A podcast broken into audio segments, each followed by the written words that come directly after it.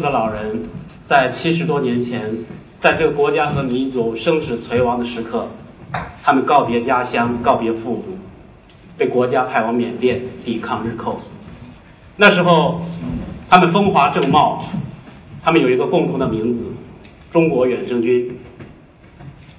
战争胜利了，有很多的士兵选择留在了缅甸，因为在国内，另外一场兄弟之间的战争一触即发。那一场战争一直持续到一九四九年，战胜者建立了新中国，战败者逃亡台湾。那些流落在缅甸的老兵，因为政治的偏见，他们再也不敢回家。直到有一天，两岸的政治坚冰开始消融，他们可以回家了。但是他们发现，他们年迈的身躯已经无法迈过国境线，他们半生苟且，仍然没有攒够回家的路费。更为绝望的是，他们没有任何的身份证件，寸步难行。随着这段被掩埋的历史一步步走向前台。越来越多的人开始关注到他们，并且开始接他们回家。金明清是江苏的一个老兵，战争结束之后留在了缅甸和印度的边境。他一生都在攒钱回家，开始是贷款买辆汽车跑运输，但是因为一次车祸，让他赔得倾家荡产。后来年龄越来越大，金明清非常着急。他铤而走险去贩毒，但是第一次便被抓，又被罚得倾家荡产。后来金明清越来越绝望，他发现他的孩子很争气，到新加坡去读了博士。他把最后回家的期望寄托在了孩子身上，他希望有一天孩子挣钱了可以带他回家，但是厄运再次降临，孩子工作两年之后。就因癌症而去世。所以，当这位老人七十多年之后第一次跨上自己祖国的土地之土地的时候，我们也可以感受到他内心的感受。这位老兵叫王之平。其实，对于这些流落在缅甸的老兵来说，他们的家乡已经是异乡，因为他在他们在缅甸已经娶妻生子，他们回家。也只是短暂的探亲。河南的老兵王之平在结束探亲返回缅甸的时候，他的家人说他需要带什么东西，他说：“我要带一带一把黄土和一瓶黄河的水。”当家人把黄土给他准备好的时候，他抓起一把黄土就塞在了自己的嘴巴里面，并且津津有味的吃起来。他的家人赶快递给他一瓶水，让他漱漱口，没想到。他咕咚一声，就将这就将这土咽进了自己的肚子里面。湖南的老兵李希全，他回家的时候随身带着一本中国的地图册，很多人很好奇，就拿拿过了这这本地图册。当他们一页页翻，翻到湖南那页的时候，他他们突然发现，那一页是被翻的最烂的一页。很多人的眼泪再也忍不住。李希全老人微笑着说：“我想家的时候，就看看这本地图册。”然后他指着湖南那一页说：“常德在哪里？桃园在哪里？我的家又在哪里？”当年走上战场的时候，他的母亲一直送他到村口。后来，当他转过一个弯儿，母亲看不到他的时候，他听到了母亲歇斯底里的哭声。当年那场战争爆发的时候，很多母亲在送他们的孩子走上战场的时候，都会告诉他们：“你一定要回来。”很多人再也没有回来，永远的再也没有回来。很多人经过了千辛万苦，终于回到了自己的家乡，但是母亲不在了。李希全就这样站在自己的母亲的墓碑前，静静地说：“妈妈。”我回来了。很多老兵回到家的第一件事情就是到自己母亲的墓前去祭拜。我想起台湾作家龙应台在写到这些老兵的时候说的一句话：当他们纯纯老实，他们可以回乡了。山河仍在，春天依旧，但母亲的坟在太深的草里。他们僵硬的屈膝，无法跪拜。王子安就是这么被他的家人、被他的孩子背着回到了湖北他的老家。返回缅甸仅仅半年之后，王子安就去世了。他的孩子有一天打电话告诉我，他说：“你一定不要有心理负担。我的父亲去世的时候非常的安静。”他是完成了他最后的心愿，心满意足的离开的。他的孩子说：“我把父亲安葬在北面的山坡上，一个人在缅甸的北面就是中国，那是他们祖国的方向。在缅甸去过很多次之后，我发现很多当年中国远征军的墓地。”包括很多去世的老兵的墓地，他们都在安葬在北面的山坡上，向着他们祖国的方向。杨建达是广东的一个老兵，杨建达回家的时候就是抬着轮椅，就这样一步一步，我们抬着他回到了他的家乡。杨建达最爱唱的一首歌叫《松花江上》，这首歌是在九一八事变之后。东北军沦落西安街头的时候唱的一首歌。那一刻，我们的国土开始沦陷，我们的国土开始沦陷。那一刻，我们每一个人都是东北人。那一刻，有很多的年轻人就是唱着这首歌走上了战场。在缅甸的时候，杨建达再一次向我们唱起这首歌。这是一首没有唱完的歌曲。什么时候才能见到他的爹爹？后来有一天，他的孩子给我打电话，他说：“我的爸爸正在睡觉的时候，突然唱起了这首歌。”我就问爸爸说：“爸爸，你是不是在做梦？”杨建达告诉他的女儿说：“不，因为明天就是九一八。”我们还有多少人记得这个日子？后来，我把杨建达唱歌的这首视频发到了网上，感动了无数的人，也有很多的年轻人问我：杨建达的家又不在东北，他为什么要唱这首歌呢？我知道，这是他们源于对历史的无知，而这种无知，是因为。政治的割裂，在缅甸还有很多很多老兵。这个老兵叫张福林，他的家在山东的济南。抗战爆发的时候，全校师生全部去抗战。那时候他在山东第一师范学习，第一师范上学。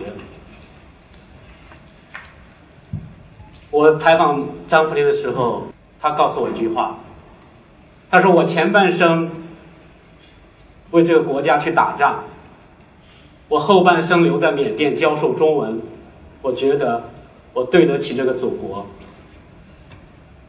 张福林留在缅甸之后，在一个学校是一个语文老师，他仅仅他总共教了五十年的语文在缅甸，但是遗憾的是，他的五个孩子没有一个人会说中文，因为在那个历史的时候。因为政治的原因，在缅甸说中文要受到很大的歧视，他们的地位非常非常的低。把张福林的家找到，当我们去接他回家的时候，他死活也不愿意回来。后来，他带我们看了他的墓碑，他说：“我也很想回去，但是我害怕死在路上。”张福林告诉我，说：“你知道我为什么要把自己的墓碑做好吗？”因为我害怕有一天我死掉之后，我的孩子连我的名字都不会写。这些流落在缅甸的老兵，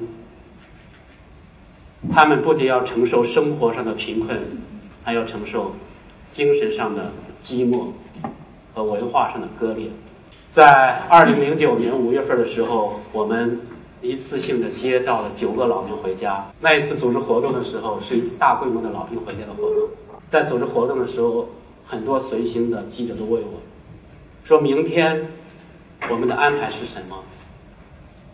我说我也不知道明天的安排是什么，因为那时候他们的回家的路还不是那么的坦荡，还有很多很多的困难要去逾越。我不知道这个活动会不会中途就会戛然而止。第一个困难就在他们出境的时候就遇到了，因为他们没有任何的身份，缅甸移民局不愿意放行。那时候我们协调了很长很长的时间都没有办法得到解决，在中缅边境的畹町桥上，我往往返返跑了十多趟，但是都没有办法。那时候我非常非常的绝望，我就站在这个桥头，我在想。这些流落缅甸的老兵，他们就在自离自己的祖国只有一步之遥的时候，他们就要打道回府吗？后来在最难最难的时候，有一个老兵，他悄悄的对我说：“他说我知道旁边有一条小路，从这些小路上可以到中国，不会有任何的问题。”我告诉他：“我说不行。”他继续说：“他说我确保没有任何的问题。”我再一次告诉他。我说不行。当他第三次跟我说的时候，我当时非常的生气。我说不行。我告诉他们，我说你们已经寄人篱下，在异国他乡生活了半个多世纪。我今天就是要让你们光明正大的回国。在一九四二年的时候，十万大军就是从这这座桥上出征缅甸，抵抗日寇。我希望他们回家的时候。依然能光明正大的回家。在经过了很长时间的协调，经过了很长时间的工作之后，在当天下午的四点一刻的时候，缅甸终于放行。九个老兵在他们子女搀扶下，就这么一步一步的跨过畹町桥，回到自己的祖国。在桥的这一边是两名武警，两名礼兵。那也是我们协调了很长的时间，协调做了很多的工作。我们希望让这些老兵能够体面的回家，能像英雄一样凯旋。这是一个历史性的一刻。中国共产党的现役军人向国民党的老兵致敬。我想，在那一刻。那些抗战老兵内心里面掩藏了半个多世纪的委屈、纠结，在那一刻可以烟消云散。这是一个军人最高的一个礼节。老兵回家，我们也希望的是通过对人性的关注，能跨越历史和政治的隔阂。这个老兵叫董兆朝。他是流落在云南边境的一个老兵，他的家在四川省的三台县。当我看到这个照片的时候，我从这个老兵眼睛里面就他他就能发现他回家的那种渴望。我们可以看到他住的房子四面漏风，但是帮助他找家实在太难太难，毕竟那是七十年前的一个地名。早已不存在了。我们找了很多很多，几乎是穷尽了所有的方式，媒体的报道，在贴吧里面去发帖，志愿者实地去寻访。后来，在一个研究地名的专家的指导下，我们终于找到了那个大概的区域。志愿者骑着摩托车挨家挨户去找，终于在一家的家谱上发现了他的名字。而且在后面写着“参加抗战之后一去不复返”。那时候看到这个东西的时候，我特别特别的高兴，因为我这个老人的眼睛对我的印象特别特别的深。我马上打电话给云南的志愿者，我说：“董老可以回家了。”半个小时之后，志愿者给我打来电话，说。董老已经去世很长时间了，在电话里面，我半天说不出来一句话。老兵回家，这是一个和时间在赛跑的一个活动，每一分每一秒，我们都在希望赶时间能接回更多更多的老兵。在帮助老兵寻找家人的时候，我还很收到很多很多的信息，在国内的很多的亲人在找他们的父亲、他们的爷爷。曾经有一个白发苍苍的老奶奶找到我。她说：“我的父亲当年去参加抗战，我不期望他还活着，我只希望他死在了哪里。我只要知道他死在哪里，我想去给他烧炷香。但是不知道，当年那场战争有几百万的生命就那么不在了，很多很多的人没有尸骨，甚至连名字。”也没有留下。有时候在想，老兵回家活动，我们已经从缅甸、泰国、越南以及云南边境帮助三十多位老兵找到了他们失散长达七十年的家人。有时候在想到这个数字的时候，我们感到很骄傲，但是我们更多感到的是一种耻辱，因为在三十个老兵回家的背后。是三百个、三千个，或者是更多的老兵再也没有回家。而这场和时间在赛跑的公益活动，这场发自我们每一个人内心的救赎，我们也经常会感到非常的无力，因为我们已经明显的感觉到，我们对这些抗战老兵的亏欠已经没有办法弥补。那些曾经回到家探亲的老兵，他们也依然没有改变，依然无法改变他们。客死异乡的宿命，在缅甸去过很多次之后，我还发现很多很多让人难忘的场景。这是在缅甸的日本人墓地，当年战死的日军的一个墓地。就在前不久元月四号的时候，日本的副首相麻生麻生太郎就到了这个地方去祭拜。在缅甸，我发现很多很多的纪念碑。在这个佛塔的底座上刻着当年战死在缅甸的每一个日军的名字，在很多的碑文上甚至记载着他们阵亡多少匹战马。几乎在当年的每一个战场，我都能找到日本人修建的纪念碑、卫灵塔。这是位于缅甸仰光的英军的墓地。在两年前，我们在曾经前到前往这个墓地去考察。当我们到这个墓地的时候，他的管理者奥斯卡看到我们，非常惊讶的上来上来问我们：“你们是韩国人还是日本人？”我说：“我们是中国人。”他又问：“你们是来自台湾？”我说：“不是，我们来自北京。”他接着又很好奇的问。你们是来做木材生意的，还是做石油生意的？那一刻，我们每个人都感到了无地自容。我们非常惭愧的告诉他，我们是来找老兵的。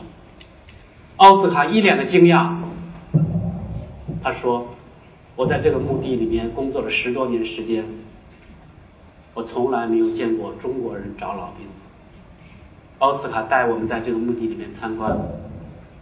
这个墓地里面安葬了有英国本土的士兵，还有来自于印印度的、缅甸的、澳大利亚的、非洲的他们的雇佣军，还有我们在这个墓地里面找到了三十多个墓碑，上面写着 “China”。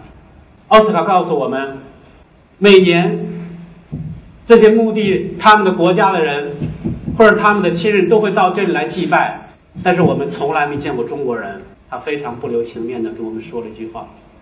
他说：“你们这个国家和民族是不是比较健忘？在二战结束之后，美军将他们士兵的遗骸全部运回到美国本土，安葬在阿灵顿国家公墓。在美国有很多的国家公墓，总共安葬了有两百七十多万曾经为这个国家牺牲的士兵。每年阵亡将士纪念日的时候，他们的总统会到这个墓地里面去献花。我曾查阅了很多资料，我发现。”美国和朝鲜他们达成了一个协议。我们都知道，美国和朝鲜它的关系已经紧张到这种地步，已经马上要打起来的地步。但是他们达成了一个协议，也是唯一的一个协议，是寻找他们在韩战时失踪的士兵的遗骸。两千年的时候，克林顿重返越南，这是在越战之后美国总统第一次到越南，他谈的第一件事情是寻找越战时候失踪的美国士兵的遗骸。二零一一年的时候，美国国务卿希拉里重返缅甸。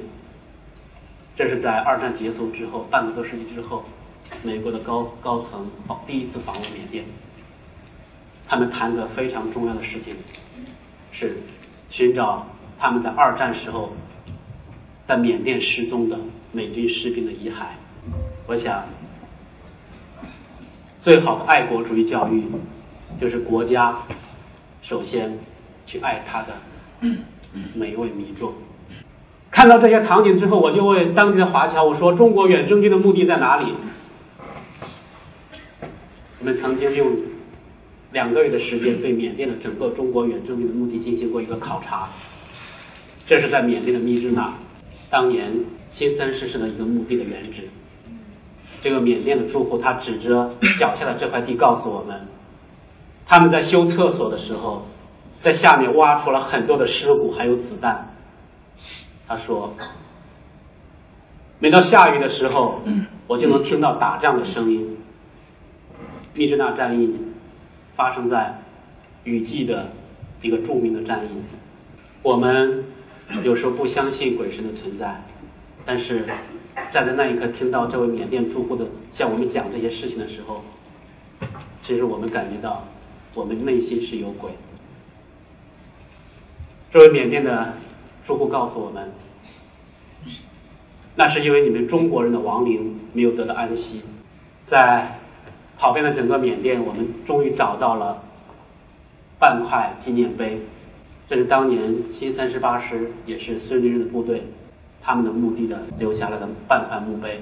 站在这个半块墓碑前的时候，我内心里面不知道该是。悲伤还是该激动？整个中国远征军在缅甸阵亡了将近十万人，所有的墓地全部被毁掉，这是唯一留下的半块墓碑。让我们感到安慰的是，我们终于找到了一个可以让我们下跪的地方，在当年的野人山，在原始森林里面，我们找到了很多很多的铁皮。当地的缅甸人说，那是你们当年的战车，在。二零零五年的时候，中共中央、国务院、中央军委联合向抗战老兵颁发了一枚纪念章——抗战胜利六十周年纪念章。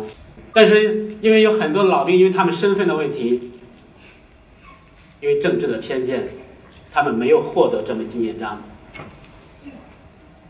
有很多老兵找到我们，希望去得拿到这枚纪念章。我们也找了很多很多的部门，但是。已经没有希望再去得到这枚纪念章。很多老人他至死最高的一个愿望就是，他们得到一份国家荣誉，这就是一份来自国家的国家荣誉。我记得有一个老兵曾经到北京专门找到我，说了很长很长的时间，他只想得到这枚纪念章，他甚至去了很多的部门去上访。后来有一个志愿者非常高兴，有一天非常给我打电话，非常高兴的说：“他说我发现在淘宝上有卖这枚纪念章的。”我当时非常高兴，我说：“赶快买下来吧！”总共买下来四枚这样的纪念章，一枚是四百块钱。当我拿到这枚纪念章的时候，我突然感到非常内心非常的悲凉。因为我不知道从淘宝上买下的这枚纪念章还能不能代表这个国家。对于那些老兵来说，他们想得到的这枚纪念章，无关于它的材质，不论它是铁的、金的、银的或者是铜的，哪怕是一张纸，他们看重的是谁发给他们。这也是我现在正在从事的一项工作。甚至是农业慈善基金会，我们所进行的工作就有老兵关怀计划、老兵回家、遗骸回家、历史回家。我们已经在国内已经照顾了大概有一千五百名抗战老兵。我们也已经启动了在缅甸的中国远征军墓地的建设。我们照我们帮助的关注的是抗战老兵，但我们更希望通过这些抗战老兵向这个社会传递一种价值和理念，就是对个体生命、对人性的尊重。我想，这也是我们基金会，我们希望通过这种方式去祝福这个沉疴已久的国家的进步。一个国家的强大，不是因为奥运会的，或者是不仅仅是因为奥运会的成功举办，不仅仅是因为宇宙飞船的上天，或者不仅仅是因为航空母舰的横空出世，而是源于对生命的尊重，对每一个生命的尊重。